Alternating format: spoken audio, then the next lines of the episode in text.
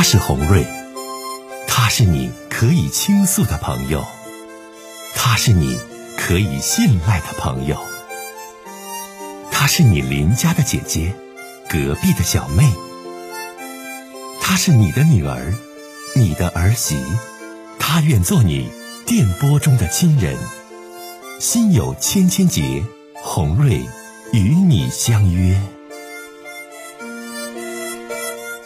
各位好，我是洪瑞，感谢您通过蜻蜓 FM 来收听《心有千千结》。收听节目的听友也可以通过手机微信公众平台和洪瑞进行互动。我们《心有千千结》栏目的手机微信公众号是大小写英文都可以，FM 八八八 X。FM 八八八 X，拿起您的手机，通过搜索 FM 八八八 X 就可以加入进来了。好的，接下来的时间，让我们来接听听众的热线。喂，你好，是哎呀，欢迎你，这位先生，你好，打来电话想跟我说说什么事儿？您请讲，先生。哎，红瑞，我你节目我经常听，我想哎跟你说一件事儿啊，我也挺挺，哎，挺感觉挺闹心的。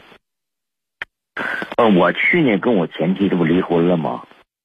呃，但是吧，是我前妻提出来的这个这个离婚。就是怎么回事呢？因为我们两个工作的性质啊，可能也也有关系。因为他是做这个销售的，经常性不在家，要要出差什么的。而且我的工作吧，相对就是很稳定了，因为啥呢？就是常常觉得孤单吧。嗯就是怎么说呢？就是，呃，也等于是不小心吧，可以这么说，就跟一个，就是以前我初中那个一个离婚的女同学发生了暧昧的关系。这是什么时候的事儿啊，先生啊？哎呀，就是去年的事儿吧。啊，你多大年纪了，先生啊？我四十五，啊，你继续说吧，我听。嗯，完了，这不后来这个事儿吧，就被我前妻发现了。嗯发现以后吧，我也知道我我错了嘛，我就你你这改改过自新吧，就自己认为，我就跟那个女同学吧，就是嗯断了这这个嗯不联系了，哎嗯，所以我也保证了，我说不会再出轨。但是呢，他不听，还是坚持的要要要跟我离婚。嗯你说我们俩吧，其实就结婚已经有十七年的时间了，因为我那个呃女儿吧，都都都都十五岁了。嗯哎，你说其实说说直白一点呢，离婚可能对大人吧，可能还差一些，关键是对孩子伤害太大了。嗯哎，因为我也知道我犯错了，我说他咋给我一次机会让我改过，那都不行。哎，这就是因为怎么的，我这个前妻吧，特别是就是在我们家非常强势，哎，哎，我心里头还是很喜欢他的。哎，我就就是架不住他总是不在家呀，惹扔我一个人。呃，或者说怎么说呢，就根本就没有在这个是生活当中啊关心过我。嗯尤其是后来这几年，因为工工作工作的关系吧，他就是回家睡觉，嗯，什么什么也不跟我交流。嗯哎，就他这样对我，你说我我感觉，哎呀，我说我能不犯错吗？是不是？因为我前妻吧，还比我小四岁。你这个哎，你能不犯错吗？你这个吧，先生，我说哈，出轨犯错就是不对，你找理由这不该，对不对？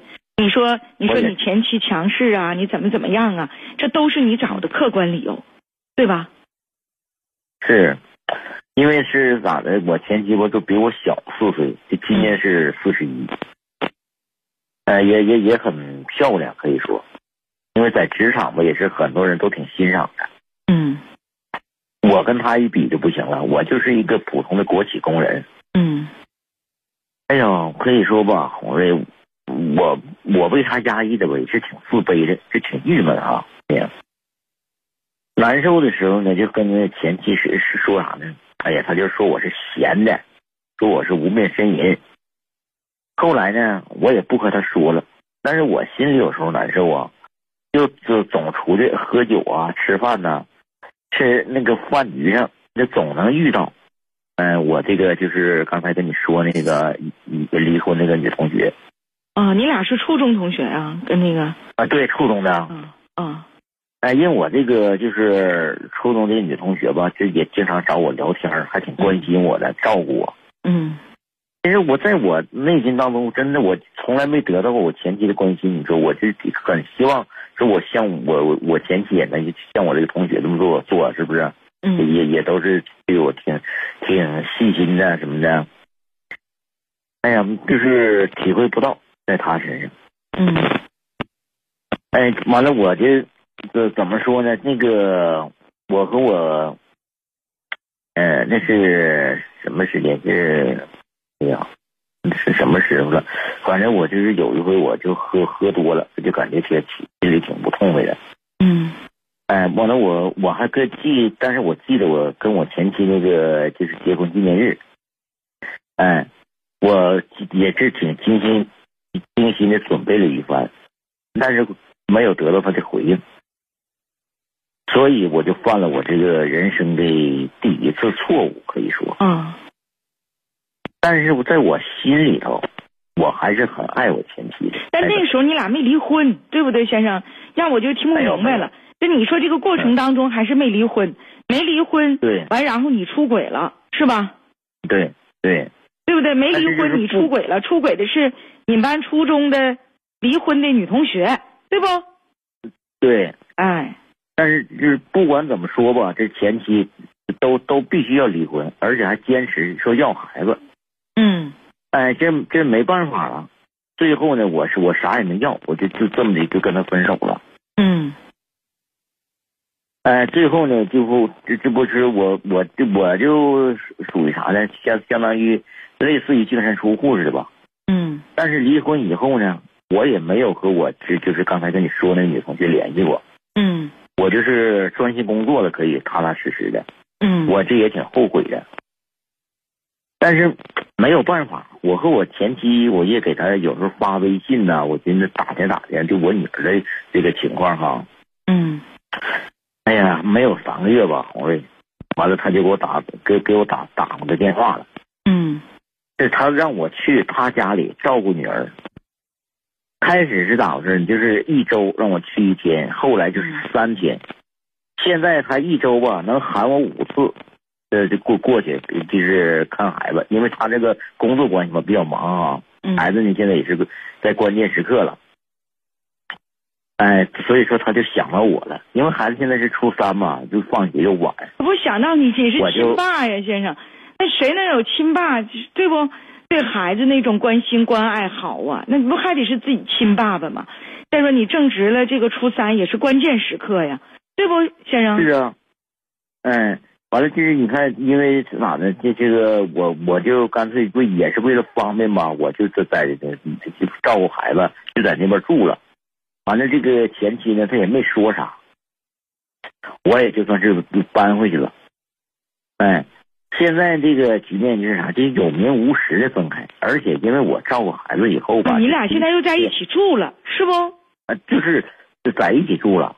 哎呀妈，先生，你说了这么一大堆呀、其实你要向我表达的是，当时是因为你出轨女同学，你离的婚，对对吧？完现在呢，就是说呢，你前妻人也一直没找男人，孩子呢上初三，然后呢接送学习压力大，因此你回去照顾孩子，完你又回去呢，就是跟前妻在一起住了，又在一起了，对，是不？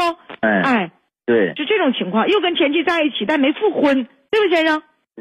对对对。嗯，好的，哎，但是其实从从我照顾孩子开始以后啊，这个孩子学习成绩就明显的提高了，啊啊所以说我就我前妻也是挺满意的。啊啊，完了这，哎呀，这个其实说一句不该说的话啊，这个红瑞，跟我前妻吧，我还同房了，嗯嗯嗯，嗯，但是我就以为他，我说他能原谅我了呢，主动要求复婚呢。但是呢，让我空欢喜的是啥呢？我提出来复婚呢，他就是不同意。而且最让我生气的是，他周围人给我介绍就是相亲对象呢，他也加了别的男人的微信，一起去相亲。有好几回吧，嗯嗯，都是就是别的男人开车把她送到楼下，因为我在楼上能看着。你们俩现在同房了，听我讲话，你们俩现在同嗯。房了，然后呢，你照顾孩子也在一起住，但是呢，他拒绝和你复婚，同时呢，他也在去相亲，去交往其他的男士，包括你看到有男人开车送家等等等等，现在你心里就挺闹心，是不？就这事儿，是吧，是哎。先生？嗯，对对对，所以我就我就搞不懂他怎怎么回事儿了。那你说我现在是算个什么角色呀？我也不知道他到他到底原没原谅我呀？我就搞弄不明白了。现在那你要这说的话，先生，我看你这事儿哈，你刚才说了一大堆，我看你这事儿哈，就是说目前这个状况啊，你前妻在照顾孩子的这件事儿上让你回来了，然后呢嗯也很复杂，两个人又同房了，但你现在是心想咱俩就彻底复婚吧，但人家现在心没回来。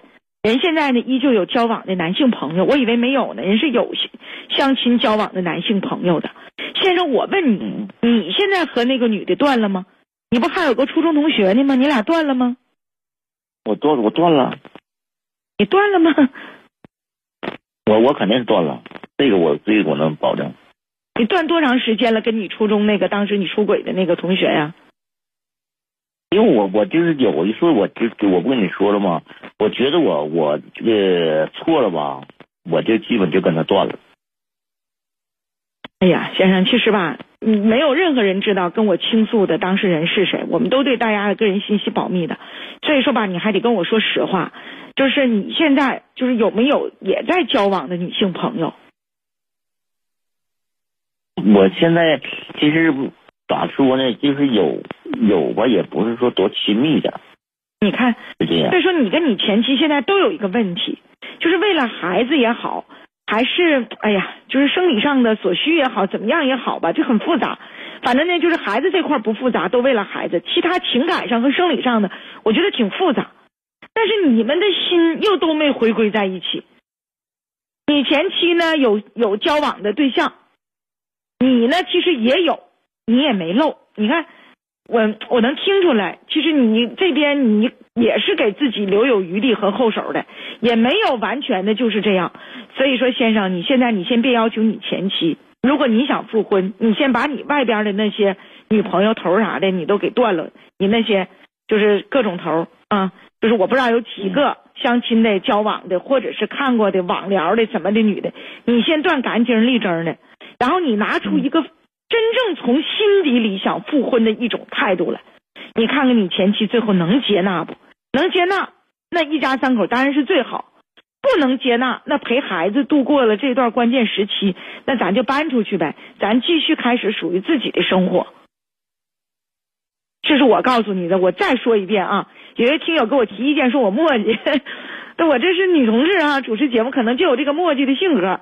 我再说一遍，先生，你别挑你前妻，你自己都没有整干净，你现在和你前妻的这种关系，其实我是不赞许的。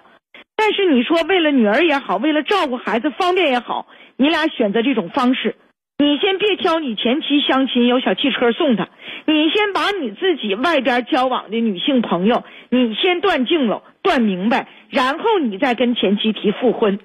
你俩都太聪明了啊，都有各自交往的对象，完还在一起呢，就这么住着啊。那你这种情况之下，你说，兄弟啊，你说怎么离婚呢？嗯。你现在先别要求前妻，因为你主动想离婚，那你就必须得把自己的诚心和诚意拿出来。你听见我说话没？听见了。哎，那好嘞，先生啊，再见吧。嗯。